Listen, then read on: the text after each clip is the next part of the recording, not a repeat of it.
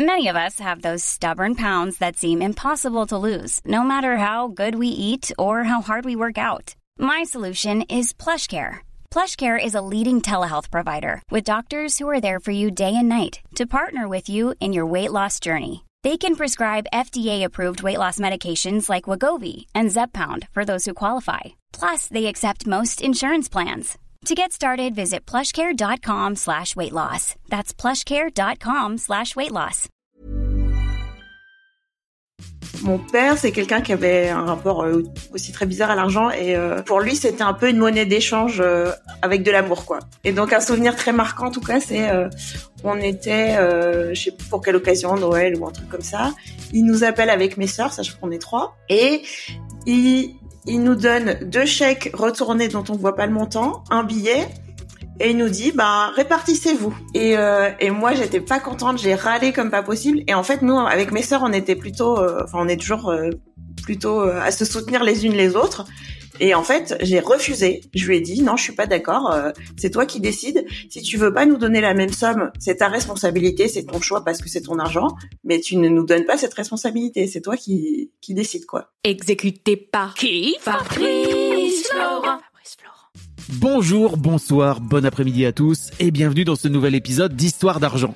Chaque premier et troisième vendredi de chaque mois à partir de 6 heures du matin, on discute avec mes invités de leur rapport à l'argent.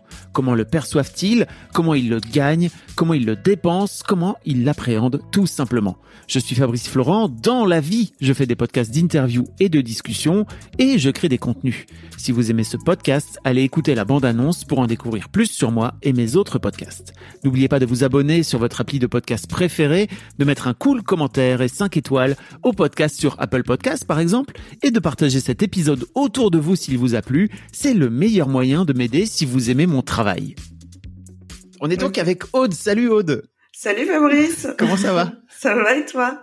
Ça va très bien. Écoute, je suis ravi de t'avoir. Tu m'as envoyé un mail sur ce superbe, sur cette superbe adresse mail qui s'appelle argent@fabflorent.com ou si vous êtes auditeur ou auditrice, vous pouvez également euh, m'envoyer euh, un petit mail afin de de venir participer à ce super podcast euh, qui est Histoire d'argent. Et je dis ça en toute modestie. Euh, mais pour me raconter un petit peu que tu avais toi-même fait un un gros travail sur ton sur ton rapport à l'argent et que tu voulais notamment venir parler d'un sujet qui t'intéresse, c'est comment on fait pour gagner de l'argent quand on travaille d'une manière générale dans le care. Euh, et toi, tu travailles en tant que thérapeute, c'est ça? Oui, moi je suis kinésiologue. Ok. Est-ce que tu peux m'expliquer ce que c'est que kinésiologue parce que Ah je pars oui. du principe que si je suis pas trop au taquet, Oui, peut-être oui, les gens vont pas l'être non plus. C'est fort probable. Euh, C'est pas encore très très connu. Euh, donc la kinésiologie, donc euh, ça fait partie de la famille des euh, entre guillemets médecine douce. Euh, donc le, le principe c'est que on veut le, le but c'est de libérer les stress. Donc au, au sens très très large du terme, on peut penser au stress au travail, au stress à l'école, mais ça va être aussi euh, les addictions, euh, tous les tous les, les schémas qu'on n'arrive pas, dont on n'arrive pas à sortir, tout ce qui est un peu d'ordre psycho-émotionnel finalement. Et euh, la spécificité, c'est qu'on utilise un, ce qu'on appelle un test musculaire. En fait, on va demander au corps, euh, on va poser des questions au corps, et comme il est sympa, il va, il va nous répondre. et donc, euh, c'est un peu, on peut faire un peu des oui/non avec le corps qui vont permettre euh, à la fois d'aller cerner euh, exactement le sujet, mais aussi de, de savoir qu'est-ce qu'on a besoin de faire pour pour aller libérer le stress, parce que Ok. partant du principe que le corps, lui, il a, il a déjà toutes les réponses euh, à l'intérieur de nous. Il suffit d'aller les chercher. Ok. Donc t'appuies sur des points, c'est ça, dans le corps et puis euh, c'est ça? Euh, ben, le test musculaire, c'est, généralement, c'est sur le bras. Et après, il y a tout un tas de sous-techniques dans la kinésiologie où d'une séance à l'autre, ça peut être hyper différent. Ça peut être effectivement des points d'acupression de la médecine chinoise. Euh, Ça peut être euh, en brain gym, on va faire plus des mouvements pour connecter les différentes parties du cerveau. Euh, ça peut être euh, juste plus des discussions. Enfin, c'est très très euh, très très vaste. Tu fais ça depuis longtemps? Je fais ça depuis, ça va faire six ans maintenant. Ok. Est-ce que tu avais un travail salarié auparavant? J'avais un travail salarié auparavant. C'était une reconversion professionnelle. J'étais, euh, j'ai travaillé dans la communication pendant 10-12 ans. Euh, mon dernier emploi, euh, j'étais chez Schneider Electric. Je faisais la communication de disjoncteurs moyenne tension. Ok, donc assez éloigné de ton métier actuel, n'est-ce pas? Voilà, exactement. Et, euh, et voilà. Et bah, j'aimais bien ce que je faisais avant, mais euh, pour tout un tas de raisons, euh, il y a ça qui est, revenu. Enfin, la kinésiologie, c'était un, un, métier qui, qui que j'ai découvert moi en tant que cliente euh, quand j'étais quand j'avais 17 ans, 18 ans. Et déjà à l'époque, je m'étais un petit peu posé la question de d'aller de, sur ça, mais bon, euh, j'étais en train de finir mon école de commerce. Je me disais oh là là, un métier qui est pas reconnu. Euh, en plus, j'avais la croyance que forcément, effectivement, j'allais pas gagner ma vie, alors que alors qu'en sortant d'une école de commerce, j'avais un, chemin un peu tracé. Euh, voilà. Et puis bon, je pense que j'étais pas prête de toute façon dans ma tête. C'était bien aussi comme ça. Et j'imagine que c'est ce travail-là aussi qui t'a amené à travailler sur ton rapport à l'argent, mais on en reparlera euh, un, peu plus tard euh, en avançant dans l'interview si tu veux bien. Euh, la, la, première question que je pose à mes invités dans l'histoire d'argent, c'est si je te dis argent, en fait, qu'est-ce que ça t'évoque? Alors, bah, aujourd'hui, ce que ça m'évoque, c'est pour moi l'argent, c'est avoir du choix c'est euh, pour moi c'est un truc plutôt positif, c'est-à-dire que ben plus on a d'argent, plus on a de choix. C'est-à-dire que euh, ben j'ai le choix de comment je veux le dépenser, j'ai le choix de potentiellement si j'en ai vraiment beaucoup de moins travailler ou d'ajuster plus mon temps de travail. J'ai le choix de ce que je veux acheter, euh, enfin alors que si on est restreint, ben forcément on est restreint aussi dans ses choix. Donc moi je vois plutôt ça aujourd'hui comme quelque chose de positif, mais aussi euh, justement qui n'engage à rien. Enfin, je sais qu'il y a un peu cette image de euh, quand on a beaucoup d'argent, peut-être on va devenir, euh, je sais pas, on va se mettre à acheter forcément. J'ai une grande voiture, une grande maison, euh, tous ces trucs-là. Ben en fait, pas forcément quoi. C'est mm. j'ai le choix de, de faire ça. Enfin, en l'occurrence, peut-être pas des voitures de sport dans mon cas, mais mais voilà. Pour moi, l'argent c'est du choix. Ok. Et donc tu, tu le mettrais en un peu en phase avec une forme de liberté, c'est ça? Euh, oui, oui. Ok. On peut dire ça, oui. D'accord. Euh, L'autre question que je voudrais te poser, c'est euh, c'est quoi ton premier souvenir que tu as en rapport avec l'argent? Mon premier souvenir, euh, mais il faut savoir que donc mon, mon père, c'est quelqu'un qui avait un rapport aussi très bizarre à l'argent et et pour lui, c'était un peu une monnaie d'échange avec de l'amour, quoi. Et il y avait vraiment une histoire de chantage affectif là-dedans.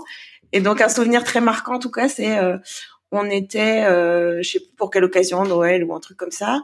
Il nous appelle avec mes sœurs, sachant qu'on est trois, et il, il nous donne deux chèques retournés dont on voit pas le montant, euh, un, un billet, et il nous dit, bah répartissez-vous. Et C'est à vous de décider? C'est à nous de décider. Oh et, euh, et, euh, et moi, j'étais pas contente, j'ai râlé comme pas possible. Et en fait, nous, avec mes sœurs, on était plutôt, euh, enfin, on est toujours euh, plutôt euh, à se soutenir les unes les autres. Et en fait, j'ai refusé. Je lui ai dit non, je suis pas d'accord. c'est toi qui décides. Si tu veux pas nous donner la même somme, c'est ta responsabilité, c'est ton choix parce que c'est ton argent. Mais tu ne nous donnes pas cette responsabilité. C'est toi qui qui décide quoi. T'avais quel âge? Euh, Je sais pas. Je devais avoir peut-être 12-13 ans. Ok.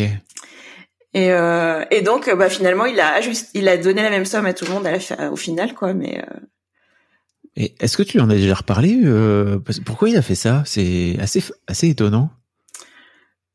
Je sais pas, je sais pas pourquoi il a fait ça. Enfin, je sais pas ce qui s'est passé dans ta tête. Mon père, c'est quelqu'un qui était très très mystérieux, mais euh, ouais, pour lui, c'était, enfin, pareil, l'argent, en fait, euh, c'était, il fallait, en fait, il y a, il y a enfin, j'imagine qu'on va un peu en arriver là, mais euh, lui, il a été élevé vraiment. Euh, euh, lui, il était pauvre quand il était petit.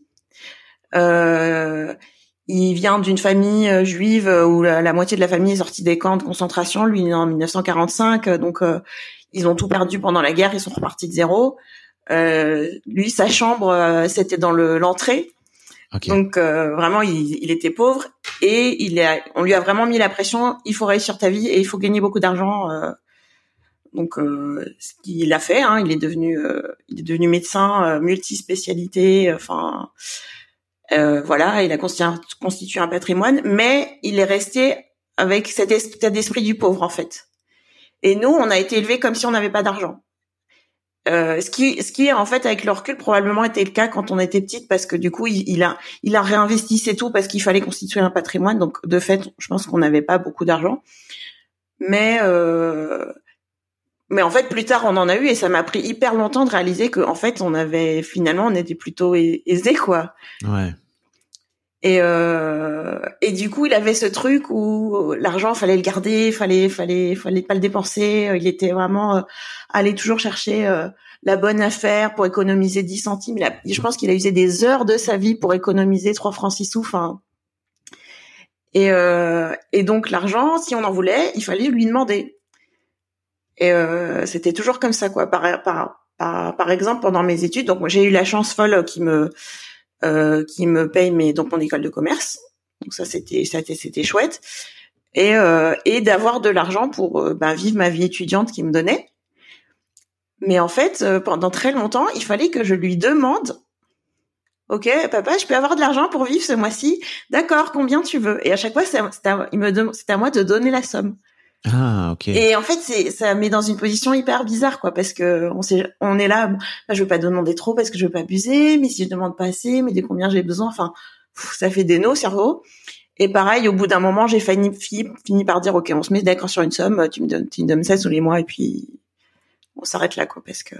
Mais en fait, pour lui, c'était ça. Quelque part, je pense que dans sa tête, le fait qu'il me demande, que je lui demande, ça, ça m'obligeait à entrer en, interaction avec lui, ça, ça le mettait sur un, dans une position confortable finalement. Ouais, c'est sûr. Et puis peut-être euh, aussi une forme de, je sais pas, de, de négociation, tu vois, de d'apprendre à négocier parce que c'est souvent un truc aussi qui te qui te suit quand euh, quand t'as été élevé avec pas beaucoup d'argent, quoi. Mais le truc c'est qu'il négociait pas en fait. Quelque part, euh, j'avais ah l'impression que je pouvais lui dire n'importe quoi, il aurait dit oui. Okay. Ah oui, donc il n'y avait pas vraiment de sens derrière. Euh... Non, non. C'était hyper bizarre. D'accord. Je sais pas pourquoi, mais c'est comme ça. ah, c'est assez étonnant. Et ouais, c'est vraiment ce truc de, de faire une sorte de jeu d'énigmes pour euh, pour vous offrir de l'argent, c'est assez. Et oui, puis en fait, euh, battez-vous pour, euh, pour pour décider.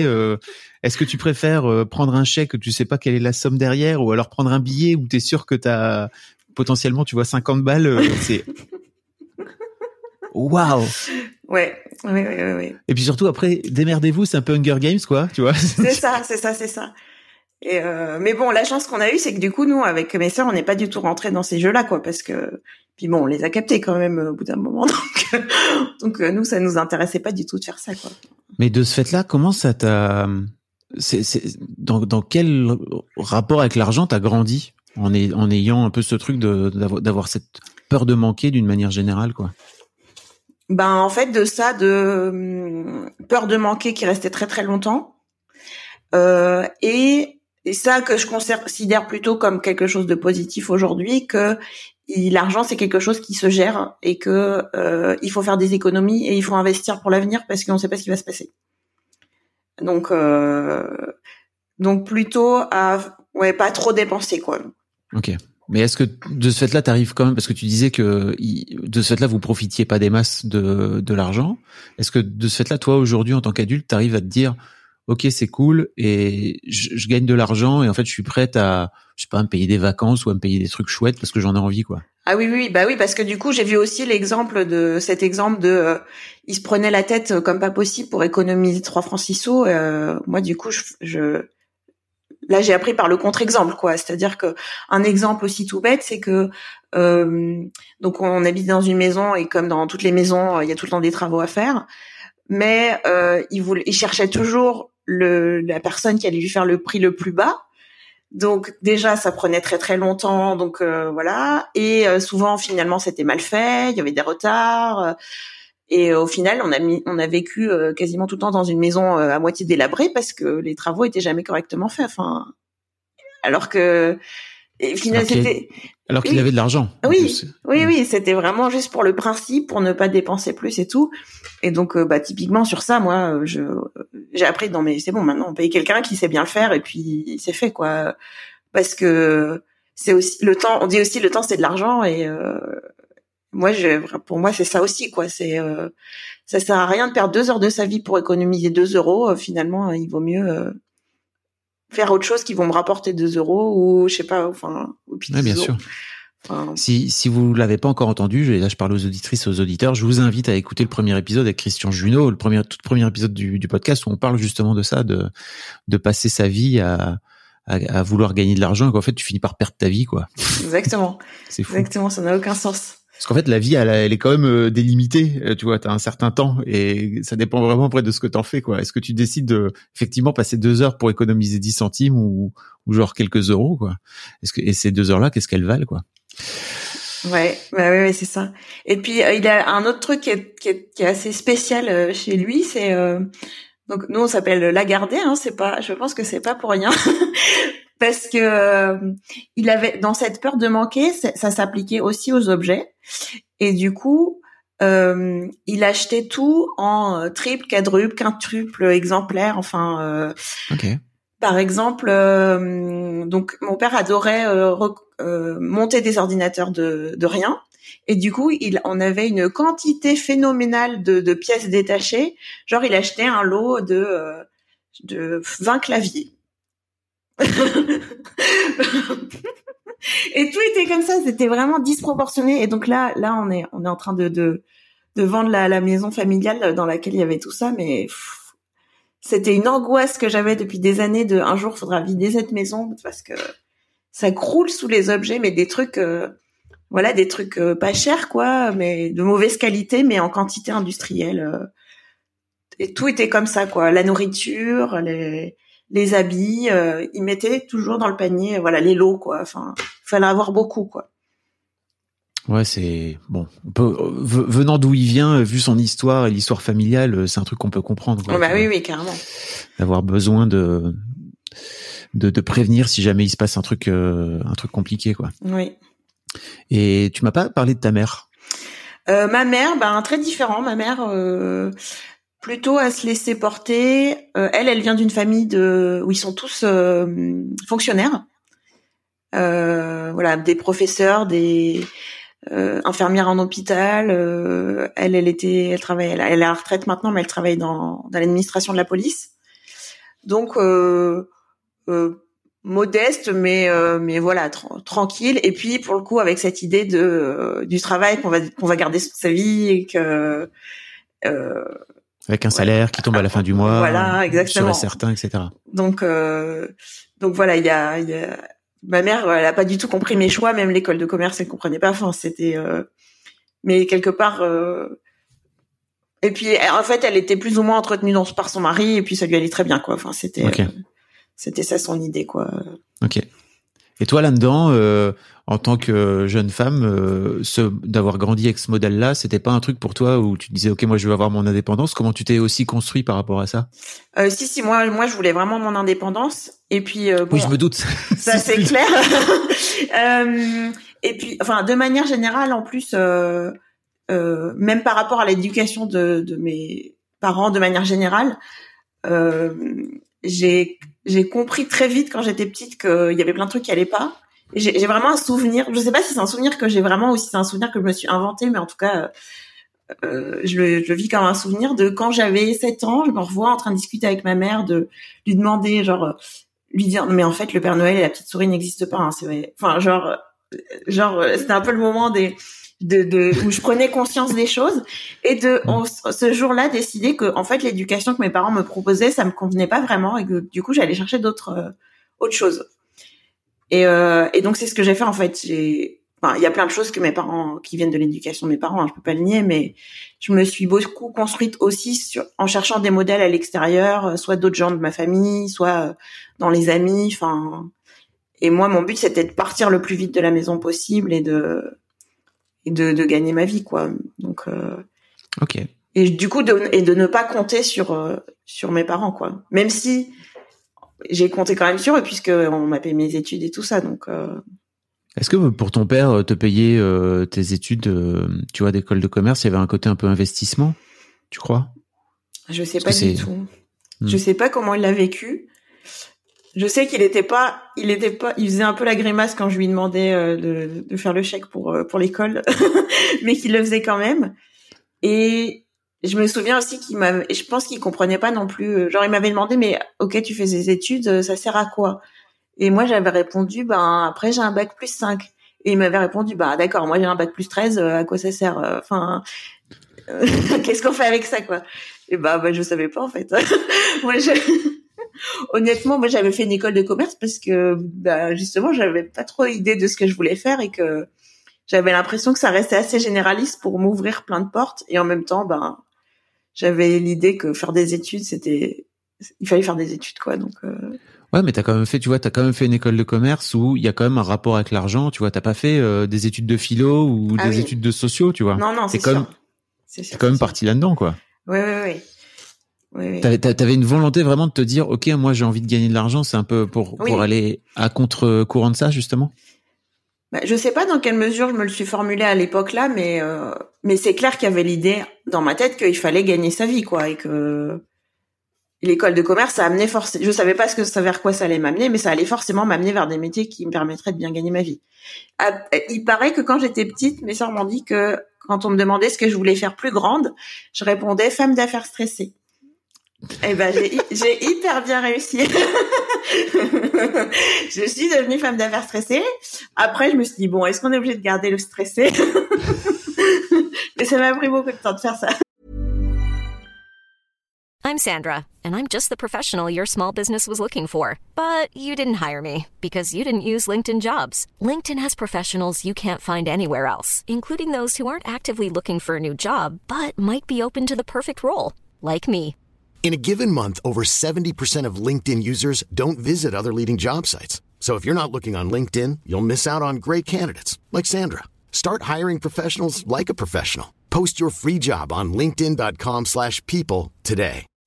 When you make decisions for your company, you look for the no-brainers. If you have a lot of mailing to do, stamps.com is the ultimate no-brainer. Use the Stamps.com mobile app to mail everything you need to keep your business running with up to 89% off USPS and UPS. Make the same no-brainer decision as over 1 million other businesses with Stamps.com. Use code PROGRAM for a special offer. That's Stamps.com, code PROGRAM.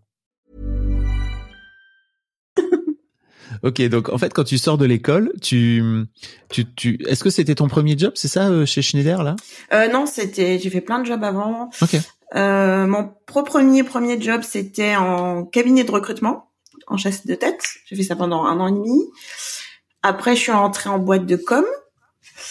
Euh, je suis donc là, j'avais plein de clients diversifiés. C'était c'était plutôt sur orienté web quand même.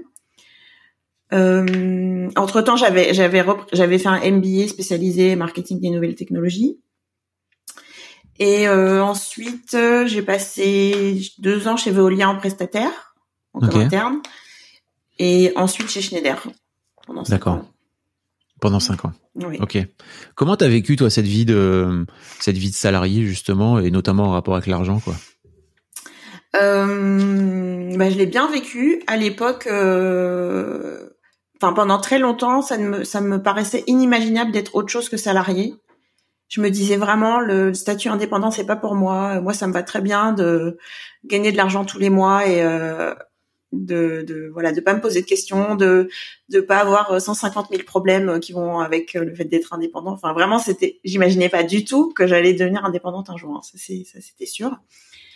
Et euh, t'avais aussi la peur de la peur de l'incertitude, c'est ça, potentiel de savoir. J'imagine que oui. Enfin, en tout cas, j'étais rassurée d'avoir la, la, le salaire qui d'avoir le salaire qui, tombe à la fin du mois. Et euh, et après, je sais que j'étais plutôt quelqu'un qui, euh, notamment chez Schneider, en fait, j'étais en, j'ai passé cinq ans en intérim. Et euh, que, ce que je vivais un peu comme une injustice mais du coup que j'ai que en fait à chaque à chaque fois que j'ai changé de contrat parce que du coup euh, maximum tous les un an et demi ils étaient obligés de me refaire un contrat à chaque fois j'ai négocié euh, vraiment euh, autant que je pouvais mon salaire. Donc j'ai vraiment fait un gros gap entre la première et la cinquième année parce que tous les ans et demi je prenais 20% de salaire quoi. Enfin c'était donc j'étais pas le, le la fille type qui qui qui, qui ose pas demander. Là déjà vous me donnez pas de CDI donc le minimum, c'est c'est que revaloriser mon salaire quoi. Et qu'est-ce qui fait qu'il te donnait pas de CDI, tu le sais aujourd'hui ou? C'était euh, c'était pas moi particulièrement, hein, c'était euh, c'était la politique de l'entreprise. Je pense que c'est toujours euh, le, la même chose aujourd'hui. C'est euh, c'est que ben Schneider c'est une grosse boîte que qui est euh, beaucoup dirigée par les actionnaires et que tout simplement quand on est en intérim, on rentre pas sur les mêmes lignes comptables que quand on est salarié. Et euh, du Ah. coup, du point de vue des, des investisseurs, ben la masse salariale, elle est, elle est stable, c'est une certaine somme, alors que les intérimaires, c'est des charges en fait. Du Wow. coup, pour eux, c'est plus intéressant d'avoir euh, et, et il y avait beaucoup, beaucoup de d'intérimaires et de et de de prestataires externes. C'est-à-dire que même un CDD, c'était quasiment impossible à obtenir parce que pour le coup, un CDD, ça entre dans la masse salariale. Ok, donc en fait, tu t'es dit, ok, en échange de cette euh, précarité entre guillemets, parce que en, en même temps, t'étais pas, enfin, j'imagine que t'es pas si précaire parce que ton job était bien installé, non? Bah oui et non, là pour le coup, je le vivais pas très bien de me dire euh, tous les ans et demi euh, max, parce que parfois j'ai eu des contrats plus courts. Il y a ce truc qui revient de, euh, ben je suis pas sûre que je vais rester. Puis à chaque fois, comme normalement légalement, on n'est pas censé, euh, Oui, c'est donc à chaque fois il fallait trouver totalement des illégal. Exactement. Donc tous les tous les ans à chaque fois, il fallait trouver des subterfuges pour euh, me, me me changer de boss, euh, me changer d'intitulé pour que je puisse rester. Donc c'était quand même pas gagné d'avance. Et puis euh, c'est dans cette période aussi que j'ai que j'ai acheté mon mon premier appartement et euh, et j'ai réussi, mais j'ai galéré quoi. Enfin parce que aller voir une Vis-à-vis banque de la avec banque bah oui. Ouais, ouais, acheter un appartement et obtenir un crédit avec un, un intérim, euh, c'est possible, hein, puisque j'ai réussi, mais faut, faut un peu plus te battre, quoi. On- on- j'ai- J'espère faire des, euh, je sais pas, euh, trouver une- un moyen de parler de ça, de la fameuse, euh, du fameux sacro-saint CDI dans notre dans notre société actuelle, parce que vraiment c'est complètement dingue à quel point tout est régi par le contrat à durée indéterminée et que si tu l'as pas, en fait, t'es vraiment dans la merde, alors qu'en fait tu peux très bien avoir des des revenus complètement hallucinants, mais juste euh, Ouais. voire même beaucoup plus, de gagner beaucoup mieux et beaucoup plus ta vie depuis plusieurs années. Mais si t'as pas de CDI, ça marche pas. Voilà, vis-à-vis du reste du monde. Ah ouais, ouais, ouais, c'est un truc de fou. Hein. Et c'est et c'est marrant. Enfin, justement j'ai eu une cliente hier sur. C'était pas. euh, Enfin, c'est marrant en fait toutes les idées qu'on a autour du CDI. Genre elle, c'est quelqu'un qui a plutôt peur de l'engagement. Enfin, c'est ce qu'on a travaillé dans la séance. Et elle, pour elle, le CDI justement, c'est elle veut pas le CDI parce qu'elle a l'impression qu'elle va être pieds et poings liés à vie. Et je lui dis, d'accord, euh, mais en fait, un CDI, ça s'arrête euh, tout autant qu'un autre contrat, quoi. Il y a un préavis à faire, mais euh, À la limite, le CDD, tu peux pas l'arrêter. En tout cas, légalement, c'est pas, c'est pas, il faut que toutes les deux parties soient ok. Mais le CDI, effectivement, tu peux décider de le, tu peux décider de l'arrêter, quoi. mais dans la tête des gens, un CDI, c'est pour la vie, quoi. C'est marrant quand même. Enfin, C'est un peu. Ceci dit, je peux comprendre parce que comme effectivement tout est régi autour de ça, euh, c'est un peu une sorte de prison dorée en fait. Et une fois que tu l'as, je crois que le monde entier te dit, et peut-être que ça a été ton cas, ne quitte pas ton, ne quitte pas un CDI pour monter, euh, pour monter ton bis, quoi. Tu vois, c'est pas possible. ah ouais, ouais, c'est c'est clair. j'ai une j'ai une anecdote aussi comme ça que de une discussion entre amis qui m'avait vraiment halluciné. Euh, on était donc un groupe d'amis. Il y en a un qui travaillait euh, à l'ONU, un truc comme ça, et euh, qui nous annonçait qu'il prenait un an de congé sans solde pour euh, se lancer dans son affaire. Euh, je sais plus ce que c'était un truc en rapport avec l'immobilier, euh, je sais, je sais plus, mais en tout cas qu'il avait déjà un peu commencé à faire et où il gagnait déjà très bien sa vie, donc c'était très très bien parti. Et où de toute façon, au pire, un an plus tard, il retournait euh, à l'ONU avec son salaire. Et en face, on avait une copine qui qui lui dit mais attends, euh, tu prends beaucoup de risques, euh, c'est quand même euh, t'avais un CDI, pourquoi tu fais ça? Et en fait, ce qui était hallucinant, c'est que cette copine venait de se faire virer de son CDI. elle avait euh, elle avait eu un CDI, elle a, et on avait mis fin à sa période d'essai avant au terme de la période d'essai. Et en fait, je me disais mais c'est pas possible, elle, se, elle, elle réalise qu'elle dit en fait que elle parle de de de, de sécurité Alors qu'elle vient de se faire virer de son CDI et lui en face il a tout enfin en fait lui il était beaucoup plus en sécurité qu'elle au final sans ce CD enfin Peut-être qu'on peut en profiter pour passer euh, un message aux gens qui nous écoutent.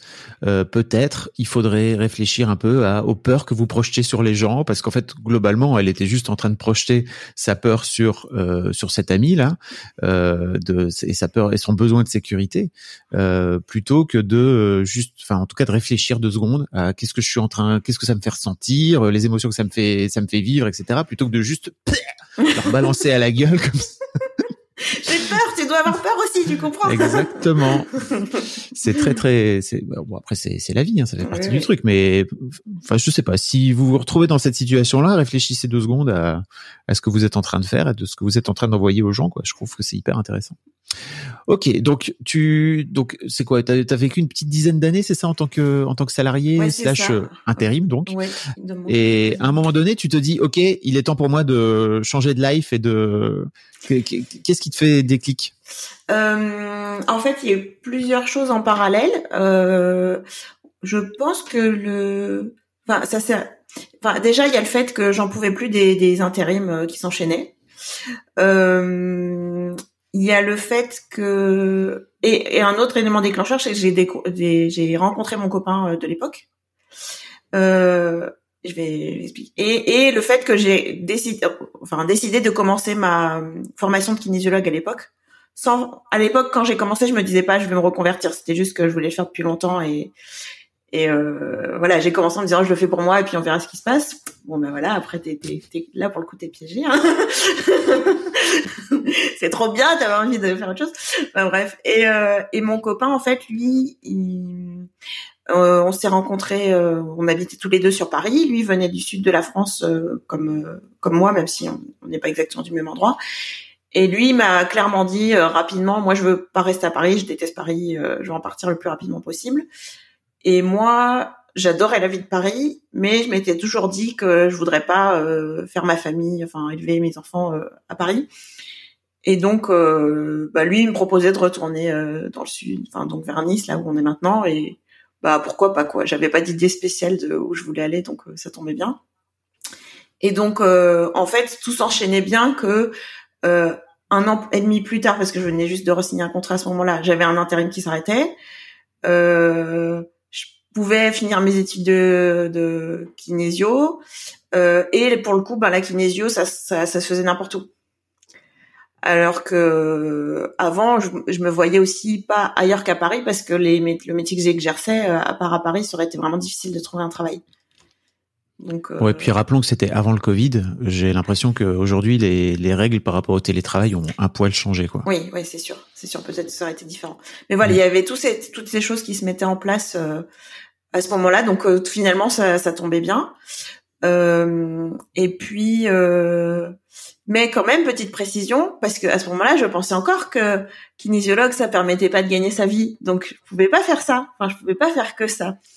Et donc, en même temps, j'ai commencé un- une autre activité. Je me suis lancée dans l'infoprenariat. Euh, donc là, j'ai suivi plein plein de formations en ligne et tout ça. J'ai lancé un blog euh, avec l'idée de le monétiser. Est-ce que tu peux expliquer un peu ce que c'est que l'infoprenariat? Alors l'infoprenariat, en fait, c'est euh, c'est vendre des trucs sur Internet. hein.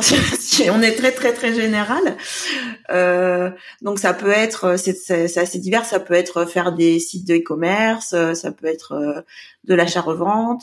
Euh, moi, j'étais plutôt dans tout ce qui était euh, les formes, enfin les formations en ligne. Le mot formation est, euh, enfin c'est c'est un peu galvaudé parce que c'est pas des formations reconnues, mais bon, apprendre des trucs aux gens en ligne, quoi. Oui. Euh, euh, voilà. Donc, euh, donc lancer un site et puis euh, essayer de vendre ses, ses produits euh, là, souvent virtuels. Euh, voilà. Et donc j'ai commencé à faire ça. Et en fait, dans ma tête, quand j'ai fait ça, c'était clairement ça qui allait me rapporter de l'argent. Et la kinésiologie serait été euh, en plus, euh, voilà, parce que c'est sympa, parce que ça fait plaisir. mais voilà, il fallait faire ça, quoi. Voilà, sans que ça, j'ai perdu beaucoup de temps de ma vie à faire ça. C'est vrai En plus, ça te ça t'animait pas vraiment, c'est ça? Ah non non, clairement je le faisais pour l'argent. Enfin Ah, après après enfin le, le sujet moi mon sujet donc euh, donc mon site s'appelle écologie stadine, il y avait un euh, mon mes produits c'était euh, c'était des formations pour apprendre aux gens comment euh, juste enfin tout ce qui était soins de beauté le, le plus naturel possible. Ok. euh, notamment passer au no-poo, le fait de plus utiliser de shampoing, euh, le, enfin le plus minimaliste et naturel possible. Donc dans l'absolu, c'était quand même des sujets qui m'intéressaient. Enfin, je, moi j'ai une grosse conviction euh, écologique, donc il n'y avait pas que l'argent parce que c'était quand même la protection de la planète à titre personnel et pour les autres, je trouvais ça quand même hyper important. Mais je dois bien avouer que c'était pas ma mon moteur numéro un. Le moteur mmh. numéro un, c'était de gagner de l'argent, quoi. Et, euh, et en plus, j'ai perdu beaucoup de temps à justement trouver la bonne méthode qui allait faire que ça allait fonctionner. C'est un milieu où on nous fait beaucoup rêver le, tout ce qui est automatisation. Euh, c'est vraiment des arguments de voilà. Si vous faites euh, des webinaires, vous automatisez, c'est merveilleux. Si vous faites euh, des Enfin, il y a tout un tas de méthodes qui existent différentes et donc euh, je les ai quasiment toutes essayées en, pour, pour trouver et au final, j'ai travaillé mais des heures et des heures comme pas possible. Enfin, j'ai jamais autant travaillé de ma vie pour. Euh... Il y a eu des périodes où j'ai quand même gagné de l'argent, mais pas tant que ça, quoi. Enfin, c'était hyper incertain et surtout, je le faisais sans, sans plaisir, quoi. Enfin, c'était c'était c'était pas facile, quoi. Et euh... qu'est-ce qui t'a fait basculer alors à un moment donné? Parce que à côté de ça, j'imagine que tu continues. Enfin, tu commences donc ta, ta, à, à, devenir, enfin, être kinésiologue, oui, clairement. Exactement, c'est ça. Euh, en fait, j'ai lancé donc le blog quand j'étais encore chez Schneider Electric en, en, en, parallèle. Plus, je faisais mes études de kinésiologie, donc c'était une période qui était euh, quand même bien chargée. Plus une vie parisienne. Et euh... pour les gens qui savent pas, quand elle dit une vie parisienne, ça veut dire une vie de loisirs et de débauche et de et de coûts euh, de, de à, se payer en terrasse et à dépenser l'intégralité de son salaire euh, dans, dans, des cafés et des bars. Voilà. Exactement, voilà. Il y a cinq il y a cinq soirs dans la semaine, cinq soirs dans la semaine, on ça, hein, c'est c'est logique. Ça t'amène aussi un peu à l'alcoolisme, mais bon, c'est pas voilà, tu peux. Ah, moi, je bois, je, je, Toi, tu bois du Perrier. Je, bois pas beaucoup, mais euh, mais bon. Les, les, jus d'abricot aussi, ça coûte cher, hein, on se rend pas compte. Ça, c'est vrai. Ça coûte même plus cher que de la picole, parfois, que de l'alcool, donc bon.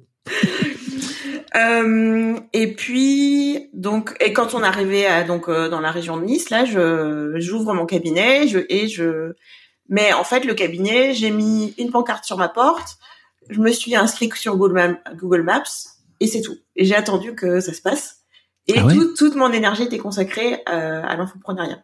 Ok où je faisais des, des, gros horaires et tout. Enfin, le, le voilà le truc de faut, faut travailler pour. Euh, et on est bien d'accord que la kinésiologie, pour le coup, c'est le truc qui te fait vivre, enfin qui te fait vibrer plutôt, pas qui te fait vivre, mais qui te qui te rend vivante, quoi. Oui, c'est ça. Et, et, mais tu te dis, ok, tu le dissocies toujours de, il euh, n'y a pas moyen de gagner de l'argent, quoi, avec ça. C'est ça, c'est ça. Après, donc donc dans, donc j'ai monté une entreprise, j'ai une SASU, et donc il y a les deux, il y avait les il y a les deux activités qui sont dedans. Je les ai mises ensemble quand même. Euh, mais voilà, je j'investissais pas du tout d'énergie là-dedans quoi. Et mais de fait, il y a quand même eu des clients qui ont commencé à arriver, mais euh, voilà un peu. Euh, Juste par Google Maps. Google Maps. Euh, le seul truc que je faisais quand même, c'est que je demandais aux gens de, de mettre des commentaires sur Google. Donc euh, donc ça très je conseille hein, tous les gens qui qui sont demander des conseils sur Google ça marche hyper bien mm. euh, plus le bouche à oreille naturel qui fait que ben de toute façon les les les gens ils ils arrivent quoi. Enfin, pas en mmh. masse, mais ils arrivent quoi. Ok. Et puis bon, plus le fait que la kinésiologie c'est pas hyper connu, donc ça c'est sûr que dans l'autre sens ça aide pas. Donc les gens ne ne peuvent pas me trouver s'ils ne me cherchent pas par définition. Euh, voilà, mais j'ai pris beaucoup de temps à faire ça. Euh... Est-ce que tu as un déclic à un moment donné qui te fait dire alors je suis peut-être en train de faire les choses à l'envers Non non, c'est ça je pense que c'est dans le bon sens mais je sais pas, je sais qu'il y a eu beaucoup de euh, d'incompréhension avec mon copain, qui mais mais qui, qui comprenait pas pourquoi je travaillais autant et tout ça, enfin et, et j'ai, enfin, mais Attends, mais c'est pas ça qui il, est, il était, lui pour le coup, il était salarié, c'est ça ou il est salarié? Euh, Alors il était salarié aussi quand on était, euh, lui il est hydrogéologue. Ok. Donc euh, pour ceux qui ne savent pas, parce qu'en général, ne savent pas non plus, c'est euh, c'est tout ce qui concerne les eaux, le, le traitement des eaux souterraines. Et donc ils travaillent principalement avec des, des communes pour euh, pour qui ont besoin de ressources en eau pour bah, pour qu'on ait de l'eau à notre robinet, hein, tout simplement. De voir faire des petits calculs de est-ce qu'il y a assez d'eau, combien, c'est quoi le débit, des choses comme ça. Un métier d'avenir, j'imagine? Oui, oui, oui. C'est un peu un sourcier, mais en mode, mais avec des calculs d'ingénieur, quoi. Ouais. Sans baguette. Sans baguette. Et donc lui, il était salarié à Paris. et il n'a pas trouvé de, de, travail dans le sud, donc il s'est lancé à son compte. Euh, et en fait, euh, très très rapidement, il a très bien gagné sa vie. Donc euh, donc voilà, ça s'est fait. Et puis c'est toujours le cas aujourd'hui. Donc lui aussi, il est, il est indépendant. Donc là, on est tous les deux, on travaille tous les deux à la maison. Euh, et voilà. Et donc lui, il comprenait pas, voilà, le, temps que je passais. Et puis bah, en plus, moi, je gagnais rien du tout euh, par rapport euh, à lui, quoi. Enfin, euh, donc, mais j'étais plutôt en confrontation au départ que vraiment à, me remettre en question. Mais tu veux dire que tu vivais mal le fait qu'ils te disent que tu gagnais pas bien ta vie ça, en travaillant autant. Exactement. C'est ça. Je, je, ça m'énervait, je me sentais pas soutenue et tout. Enfin, c'était, c'était bon. Ça, avec le recul, peut-être qu'il avait pas tout à fait tort, mais mais j'étais pas, j'étais pas tellement prête à l'entendre à ce moment-là. Mm. Et après, je pense qu'il y a eu plusieurs phases. J'ai, je me suis un peu fait suivre par, euh, j'ai un peu, j'ai un peu travaillé ça en kinésiologie. Euh, je me suis, j'ai vu une coach aussi qui m'a pas mal aidé euh, à, sur ça. Euh, et je, je, pense que c'était la, euh, le fait de travailler plus dans la joie en fait, qui, où je me suis dit ah, c'est ce truc-là qui a dû faire son chemin en fait. De me poser la question est-ce que c'est vraiment ça qui me qui m'apporte de la joie? Ou est-ce que ou est-ce que c'est plus facile en fait pour moi? Ou est-ce que je suis à ma place? Enfin ça ça m'a pas ça m'a pas euh, ça, ça ça fait son chemin lentement. Et je sais que euh, et bon et du coup je touchais le chômage aussi il faut le dire quand même. Ok euh, et je et en fait c'est marrant parce que c'est au final quand il me restait plus que quelques mois de chômage que j'ai réalisé, je sais pas trop comment, mais j'ai réalisé que, mais en fait, j'ai jamais manqué d'argent de ma vie. Pour, il y a, il y a aucune raison que ça arrive en fait. Genre logiquement, je me suis dit ça. Et là, j'ai accepté que bon ben en fait là, je sais pas ce qui va se passer, mais euh, en fait ça va forcément bien se passer parce que l'expérience de ma vie c'est que ça s'est toujours bien passé en fait. j'ai toujours stressé, mais au final j'ai jamais eu de problème d'argent donc. Euh, et puis, ben, mon copain gagnait bien sa vie, même si dans ma tête, le fait de m'appuyer sur lui, c'était, c'était pas ce que je voulais, mais il fallait bien quand même que je réalise que c'était une possibilité, que je, voilà, que j'allais pas me retrouver à la rue ou quoi que ce soit, que au pire, j'avais ma famille, que j'avais des amis, enfin, que de, toute façon, j'allais, ça allait bien se passer, quoi. Et euh, donc, et je me souviens que j'ai pris la décision finalement en janvier 2020, alors que mon chômage devait s'arrêter en mars que j'allais arrêter de faire l'infoprenariat. En me disant, bah voilà, je sais pas ce qui va se passer, mais ça va bien se passer, quoi. Et, euh, et vraiment, ça a été un soulagement, en fait, de prendre cette décision, quoi. Enfin, même si après, ça m'a, ça m'a pris, là, je suis en train de encore de, de, je viens de terminer les derniers trucs, donc après, ça a pris le temps de déconstruire tout et tout ça, mais euh, je me souviens avoir pris cette décision. Et, euh, et après, ben, il s'est passé deux événements euh, complètement euh, inattendus. Donc le premier, c'est le Covid, hein, comme on le sait. mais, mais ce qui a été positif pour moi de ce point de vue-là, parce que en fait, ils ont prolongé le chômage de plein de gens, dont moi. Donc finalement, j'ai eu du chômage encore jusqu'en juin. Et le deuxième événement, alors qui qui était une chance du point de vue financier, mais je vais mettre des gros guillemets, c'est que mon père est décédé à ce moment-là. Euh, et même ça, en fait, ça m'a pris du temps de, de, pouvoir dire ça, que c'était une chance que mon père décède, parce que c'est horrible de dire ça. Mais euh, évidemment, si j'avais pu choisir euh, qu'il soit toujours là, j'aurais choisi ça. Mais euh, la réalité, c'est que ben il est, il est décédé et que ben il nous a laissé quand même un bel héritage. Donc euh, bah du coup, de fait, je suis d'autant plus à l'abri financièrement, quoi, grâce à ça. Donc, euh, bah oui, j'avais raison. Il se passe toujours un truc qui fait que finalement, j'ai pas de problème d'argent. Donc, euh... ouais. Ouais, tu veux dire que c'est limite euh, mystique, quoi, tu vois, c'est-à-dire que la, vie, euh, la vie finit par, par te permettre de faire, te faire retomber sur tes pattes. Ouais, exactement, exactement, c'est ça. Ok. Comment, comment vous avez vécu la, le, la, la, la succession avec, avec tes, avec tes sœurs justement? Euh, ben, on l'a très très bien vécu. Euh, et avec ma mère aussi du coup. Oui. Euh, donc sachant que ma mère, euh, c'est comment, comment, dire, elle pour le coup, elle a continué à pas s'en préoccuper et puis, euh, euh, enfin c'est nous qui avons tout fait. En fait, quand on quand on est dans ce cas-là, euh, en fait, on a, il y a deux choix euh, pour l'héritage. Soit le, le, le, le, conjoint survivant euh, devient usufruitier de tout, soit il devient euh, donc euh, plein propriétaire. Donc nous, vu qu'on était trois sœurs, de un quart de, de tout. Euh, et donc la plupart des gens apparemment font le, le choix de l'usufruit parce que ben le conjoint il va continuer d'habiter dans la maison familiale et tout ça ce genre de choses. Et nous dans notre cas il y avait suffisamment de patrimoine et puis ma mère ça l'intéressait pas de s'occuper de tout ça donc euh, pour que en fait elle fasse le choix de, de du quart de la pleine propriété. Mais du coup ma mère elle, elle s'est totalement reposée sur nous euh, pour pour tout quoi.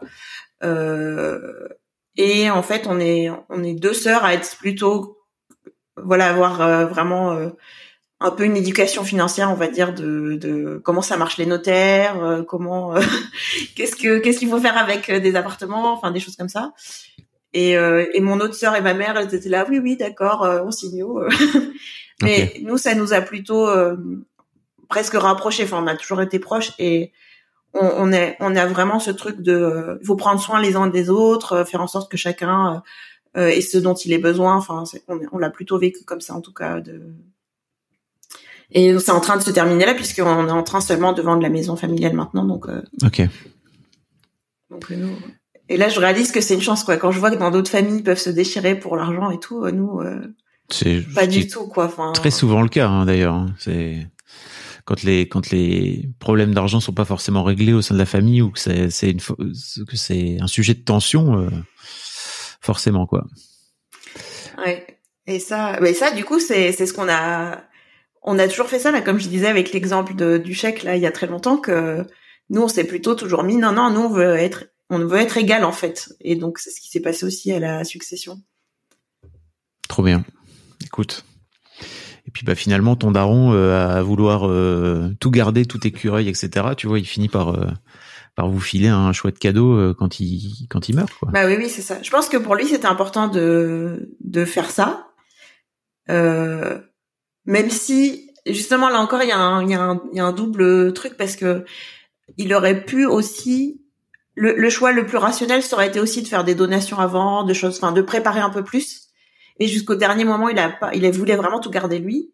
Et en même temps il voulait nous transmettre quelque chose. Enfin c'était il y avait vraiment des, des incohérences dans sa tête, mais euh, bon, voilà, c'était. Bah, vu son histoire, je peux comprendre qu'il voulait tout garder, quoi, tu vois, au cas où, quoi. Ouais, au cas où. Ce truc de, au cas où. Ouais, c'est euh, ça, c'est vraiment le mot, hein, au cas où.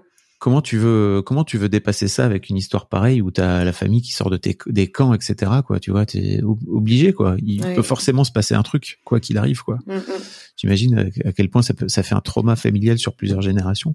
Mais euh, et, et comment te dire, est-ce que tu alors j'imagine qu'il y a, comme tu dis, c'est un beau cadeau en fait que ton père euh, te, récupère cet héritage, etc.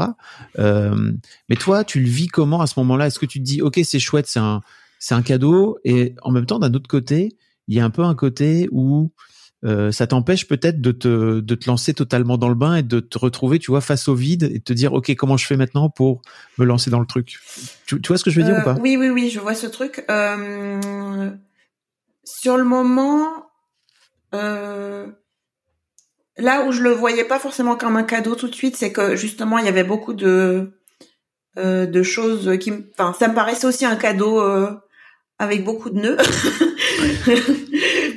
justement, bon, par exemple cette maison qui, est, qui était qui, est, qui était remplie de choses et qui était, enfin, vraiment qui là, euh, à la fin, c'était vraiment euh, insalubre, hein, vraiment tellement c'était, enfin, en fait, il y avait du patrimoine mais pas en bon état, quoi.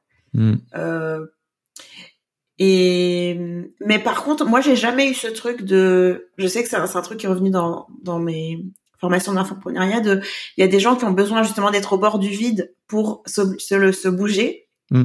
Et en fait, moi, j'avais le contraire, c'est-à-dire que c'est quand j'avais encore mon chômage et euh, en fait euh, et tout devant moi que j'étais en panique de euh, il faut que je, je, me donne à fond pour pour gagner de l'argent.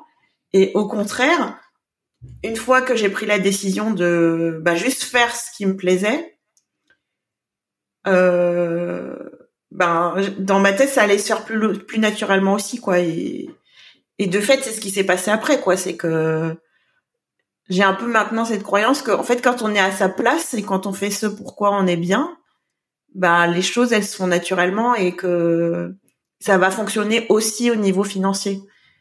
Donc euh, donc c'est ça quoi. Alors je vois complètement ce que tu veux dire et d'un autre côté, je me dis que les gens qui sont un peu euh, tu vois, dans une situation de transition où ils ont envie d'aller vers le truc qui pourrait les amener à leur place, etc. Ils doivent se dire, ok, c'est facile à dire, mais euh, à faire, c'est notre, euh, c'est notre paire de manches. comment, enfin, comment tu perçois ton chemin, toi, avec le recul, qui t'a aussi amené à aujourd'hui gagner de l'argent et permettre de payer tes factures grâce à, à un truc qui t'anime? Ben, je saurais pas trop dire. Euh je pense qu'il y a eu un peu deux chemins en parallèle en fait. Il y a eu le chemin par rapport à l'argent de manière générale euh, et arriver à euh, détacher l'argent de la peur de manquer. Euh, et il y a eu l'autre chemin de euh, faire un métier, faire le métier pour lequel je me sens, je me sens faite au final. Donc déjà le trouver et euh, accepter que c'est ça et accepter que c'est pas un métier reconnu par l'État et enfin tout, tout, tous les trucs un peu au niveau social, on va dire, euh, qui vont avec ce métier. Pour moi, c'est ces deux chemins parallèles qui est la convergence de ça, quoi. Mais je, à mon, à mon sens, si on est obligé de se mettre dans une situation de danger pour réussir à faire le truc, c'est que quelque part, on n'a pas bien réglé euh, le truc dans sa tête non plus, quoi. Je vois. Donc peut-être il faut travailler sur ça d'abord, du coup.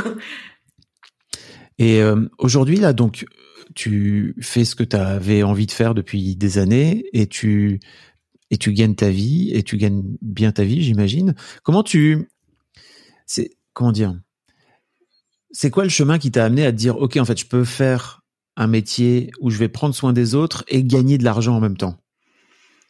Les deux sont compatibles. Les deux sont compatibles. Euh... Je pense que Déjà, déjà le fait, je l'avais pas vraiment calculé quelque part. De ok, comment on fait pour gagner euh, sa vie quand on fait ça, euh, sachant qu'aujourd'hui, honnêtement, je, je, si j'avais que la kinesio, je gagnerais pas, enfin, je paierais pas forcément toutes mes factures.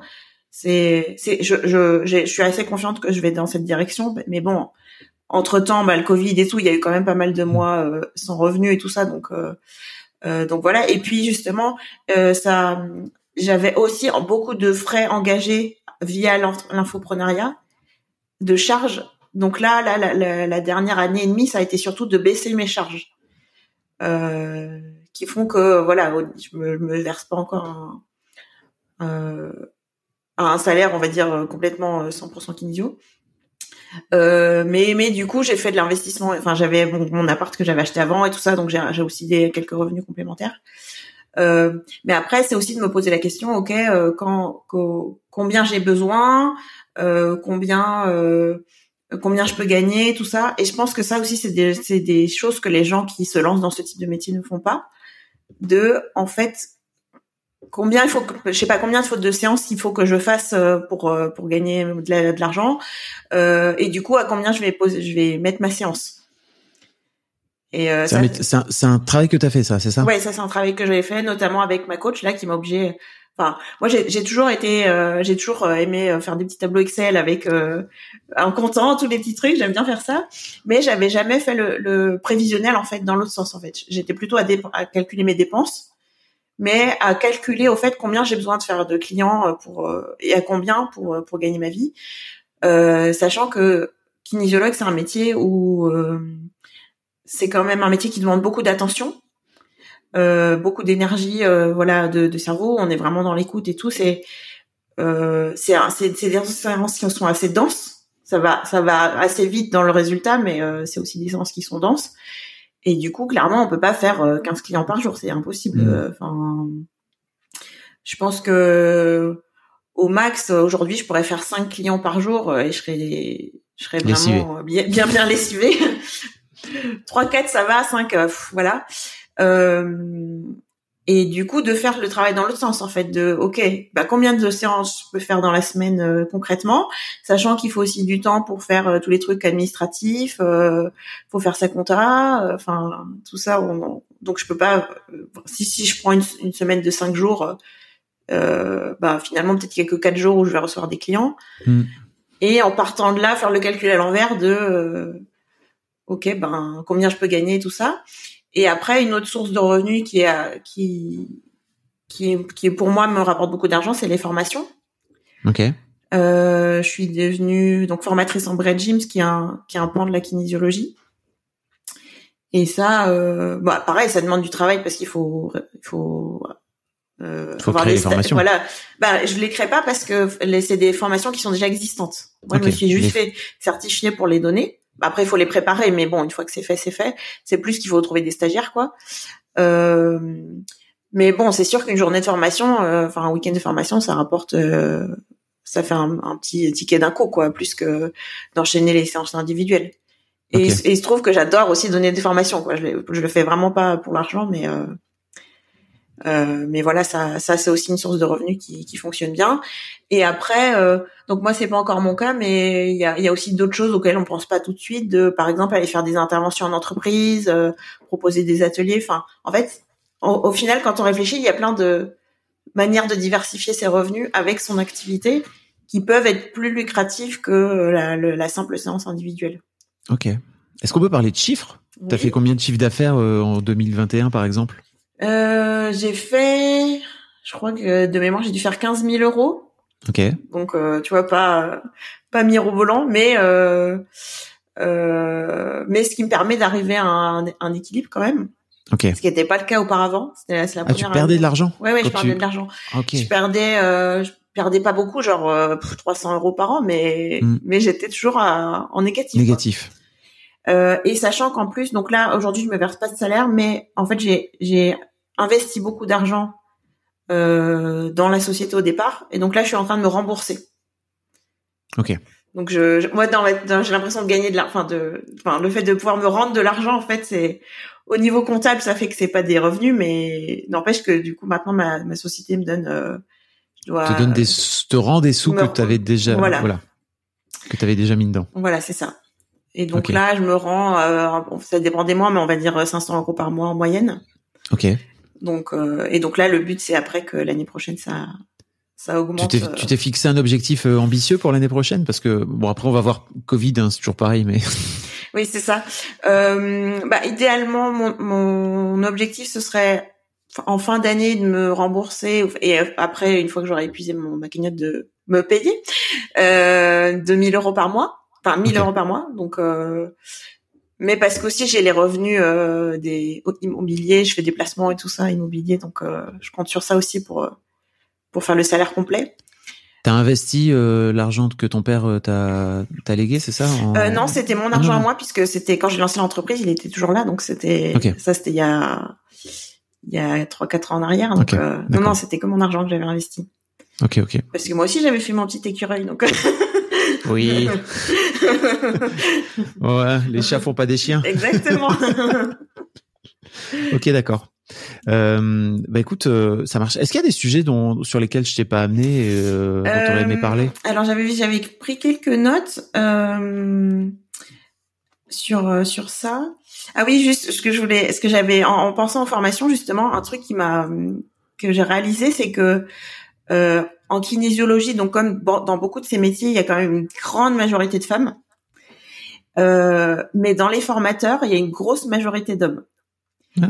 Et c'est euh, c'est drôle de voir ça que justement en fait même il y a il y a vraiment une différence de de, de statut entre enfin de statut de mentalité j'ai envie de dire entre les femmes qui font ces métiers-là et les hommes qui font ces métiers-là de manière générale. Ils le font de manière plus assertive, tu vas me dire Oui, c'est ça. Ok.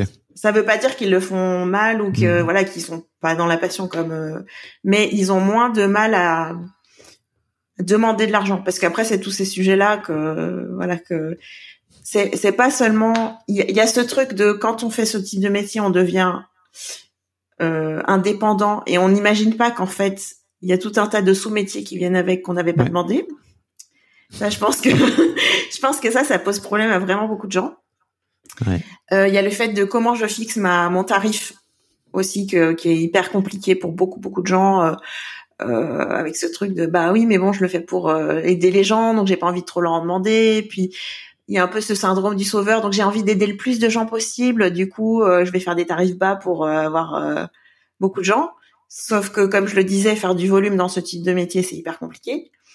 Et et bon, c'est moche à dire, mais souvent les gens qui qui sont pas prêts à payer, c'est des gens les c'est des gens les plus relous. Hein. Donc Hmm. donc c'est pas forcément se faire un cadeau. Oui, puis il y a un côté aussi quand tu viens te faire soigner, je trouve que c'est important de, de partir du principe que tu payes et que tu payes ce que ça vaut parce que c'est ça fait aussi partie de la démarche Oui. thérapeutique quelque part quoi. C'est une forme d'investissement dans toi. Bah oui, oui, c'est ça. Et puis euh, la kinésiologie, en l'occurrence, c'est c'est quelque chose que on fait. On, on dit que les séances c'est maximum toutes les trois semaines. Donc euh, si vraiment financièrement on est un peu juste, on peut étaler, euh, je sais pas, une fois par mois. Donc il, me semble que voilà, on n'est pas à 10 euros près de ou 20 euros près de, de une fois par mois quoi. Enfin c'est Mm. il y a certainement des gens qui sont à 10 ou 20 euros près. Hein, je dis pas Bien le sûr. contraire, mais dans l'absolu, euh, enfin voilà, c'est C'est c'est plutôt une une excuse que tu te que tu te mets, c'est que ça. tu te que tu te trouves. que tu te Mm. trouves. Et puis euh, en plus, en fait, le fait de vouloir sauver tout le monde, euh, de faire le plus de gens possible, ça ça marche pas du tout quoi. Enfin, Mm. c'est un peu ce truc de plus on veut aider les gens et plus si je m'adresse à tout le monde, je m'adresse à personne en fait. Euh, Ouais. Et euh, ça aussi, c'est un truc que j'ai capté plus récemment, de le fait de peut-être se spécialiser, même dans, dans des métiers comme ça. Ben en fait, enfin l'exemple c'était euh, qu'on m'avait donné, c'était euh, un un médecin généraliste, il va gagner euh, 25 euros par euh, séance et puis il est obligé d'en faire euh, 15 par, euh, enfin, 4 par heure, 5 par heure. Mm. Euh, alors que euh, un je sais pas un euh, spécialiste de de la main un chirurgien spécialiste de la main euh, bah lui il va prendre peut-être 1000 euros pour le quart d'heure mais les gens vont être prêts à le dépenser parce que parce que c'est c'est son truc quoi donc euh, Mm. En fait euh, c'est un peu dissocier aussi le le le temps et l'argent de la valeur de de, de ce qu'on apporte et ça c'est un On truc revient qui toujours- était On revient toujours à ça, hein, on vient l'impression. toujours- ouais, c'est ça. C'est ça. hein. Finalement, euh, c'est pas besoin la valeur de faire qu'on se donne temps. Oui, aussi. aussi en, pa- en pa- en partant en par- partant de ce principe-là. Exactement. Ok. Qu'est-ce que j'avais noté? Après, ouais, c'est tous les trucs sur, euh, enfin, les, les- tous les clichés, enfin, qu'on a dans l'art de- d'argent de, si je fais un métier passion et que j'aide les autres, c'est que je suis gentil, et je, je suis généreux, donc faut pas demander d'argent. Euh, et au contraire, si je demande de l'argent, je suis pas gentil. Enfin, bon, tous ces trucs-là, quoi, ça, ça, ça revient souvent. Bah oui. Et, euh, et c'est rigolo parce qu'en fait, j'ai même des gens qui viennent me voir pour ça, de, qui font des séances sur ça, sur euh, même en fait demander de l'argent. C'est un truc hyper difficile quand on se lance de ce de ce genre de métier. De à la fin de la séance, euh, excusez-moi, est-ce que vous pourriez me donner de l'argent, s'il vous plaît? Enfin, c'est c'est vraiment un pas hyper difficile à passer. Et je crois que quasiment toutes les personnes autour de moi qui sont lancées là-dedans, euh, elles, elles ont elles sont passées par cette phase de ok, faut faut réussir à, à ce que ça devienne naturel de demander de l'argent et c'est pas facile du tout quoi. Et alors, t'as fait comment? Ben j'ai fait une séance de kinésiologie. Non, mais aujourd'hui, tu fais comment? Tu euh, bah je sais pas, je pour moi maintenant je me pose plus la question, c'est euh, Ouais. bah la plupart des gens en vrai ils vont ils vont le faire d'eux-mêmes, Euh, c'est rare Ouais. que ils vont me demander combien je vous dois ou ou je vais juste dire euh, ça ça fera euh, donc moi ma séance euh, de base c'est 70 euros, ça, ça fera 70 euros s'il vous plaît ou enfin Ok. et j'ai- en même temps je range mes affaires, enfin je- j'en fais pas tout un flanc quoi, enfin c'est oui, c'est ça.